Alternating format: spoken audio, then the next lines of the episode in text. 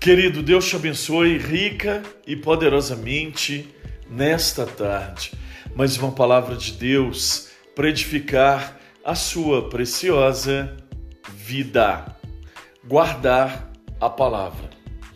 Como filhos da obediência, não vos amoldeis às paixões que tinhais anteriormente na vossa ignorância. Pelo contrário, segundo é santo aquele que vos chamou, tornai-vos santos também vós mesmos em todo o vosso procedimento, porque está escrito: sede santos, porque eu sou santo. Primeiro a Pedro, capítulo 1, versículo 14 ao 16. Claro que quando nos conscientizamos da nossa responsabilidade como igreja, temos muitos desafios, mas quero ressaltar um dos maiores e inquietadores desafios da igreja dos dias de hoje. Os versículos lidos acima deflagram este desafio, uma vez que a igreja dos dias de hoje está inserida no mundo totalmente corrompido e contaminado. Como ser santo? Assim como Deus o é. As próximas gerações, digo, os novos líderes, os novos pastores, os novos diáconos, os novos servos, a nova igreja, não estão isentos dessa responsabilidade. Por isso, é de suma importância que os jovens descubram o segredo da pureza, pois estão ou vão passar por uma etapa da vida onde a sedução e as tentações possuem um poder extremamente sedutor.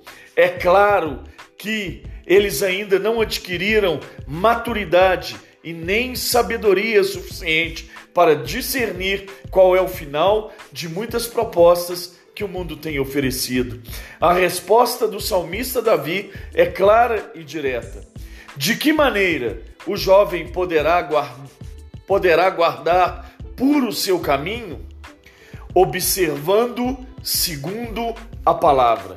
Davi não está de forma nenhuma dizendo que a pureza é alcançada memorizando versículos bíblicos, ainda que seja muito proveitoso, e muito menos nos diz que um estudo minucioso da palavra de Deus, ou de muito ouvir sermões, ou de muita leitura da Bíblia. Claro que essas atitudes deveriam fazer parte da programação da vida de um cristão. O salmista responde, na verdade, que é necessário o jovem descobrir o que é guardar a palavra. Digo que a pureza se obtém quando se guarda a palavra. O que é guardar a palavra? Cumprir, obedecer, seguir, viver, fazer e exercer.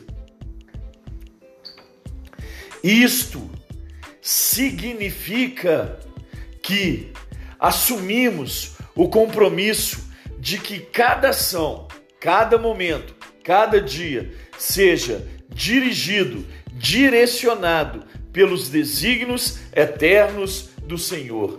Entenda, a pureza não se obtém com o resultado de uma elaborada estratégia para se evitar o pecado.